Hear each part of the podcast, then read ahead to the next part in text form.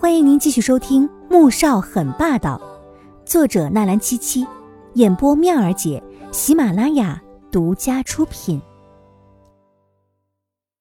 第五百五十二集。一刻钟后再进来，他身上已经换了平日在家里穿的居家服，又重新的坐回床上，将疼得蹙起眉的黄天雪抱在怀里继续按摩。黄天觉看着怀里的小女孩。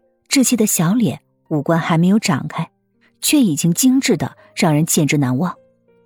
若干年后，他的小女孩会长得更加美丽，届时会有无数的男人倾倒在她的容颜之下。他会找一个好男人相恋、结婚、生孩子。然而，只要想到自己一手带大的小东西有一天会在别的男人身下婉转承欢，甚至为那个男人生下了孩子。他就有一种强烈的想要杀掉那个男人的念头。他的脸色变得十分阴郁，周身更加弥漫着狠厉的气息。许是黄天雪感觉到了，小脸不安的往他怀里蹭了蹭。哥哥，我错了，我以后再也不敢了。你别生气，别生气好不好吗？我错了，我再也不敢了。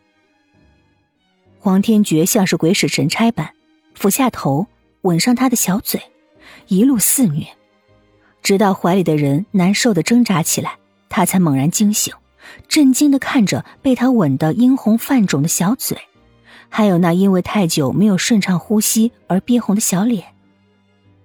刚才他在做什么呢？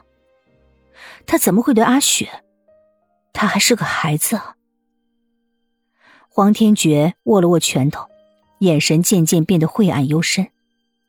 黄天雪睡得沉，第二天醒来的时候，发现自己趴在哥哥身上，嘴里还淌着口水，顿时羞得捂住脸。他都十二岁了，怎么还会流口水呢？这也太丢人了吧！他完全没有发现，自己此刻和哥哥黄天觉睡在一张床上，而且姿势还是如此暧昧。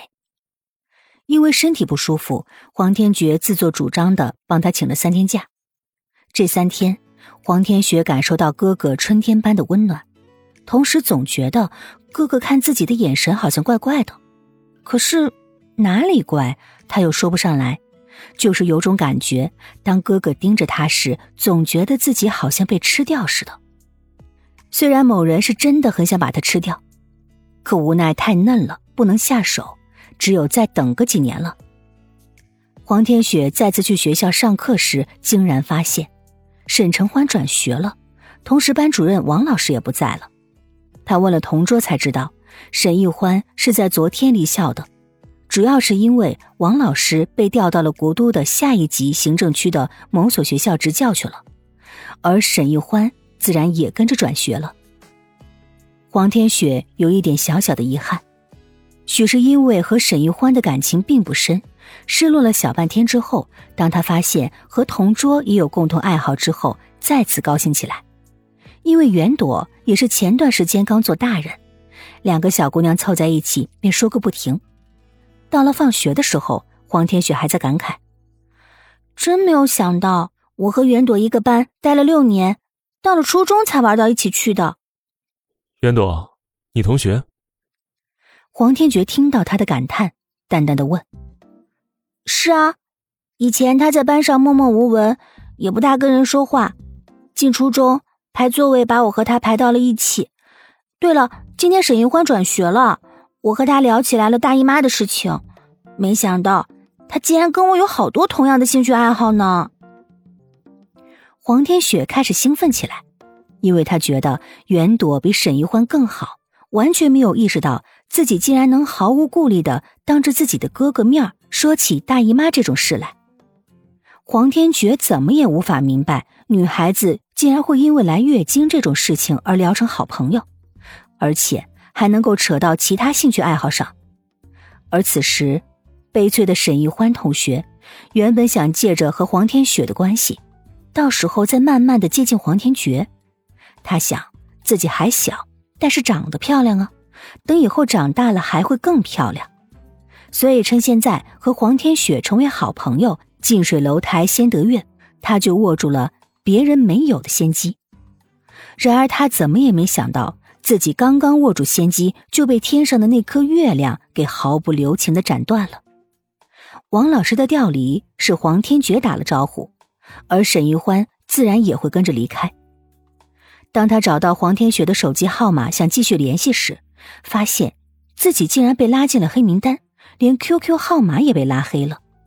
所以沈玉欢同学的小企图才刚刚萌芽，就被某人无情的扼杀在了摇篮里了。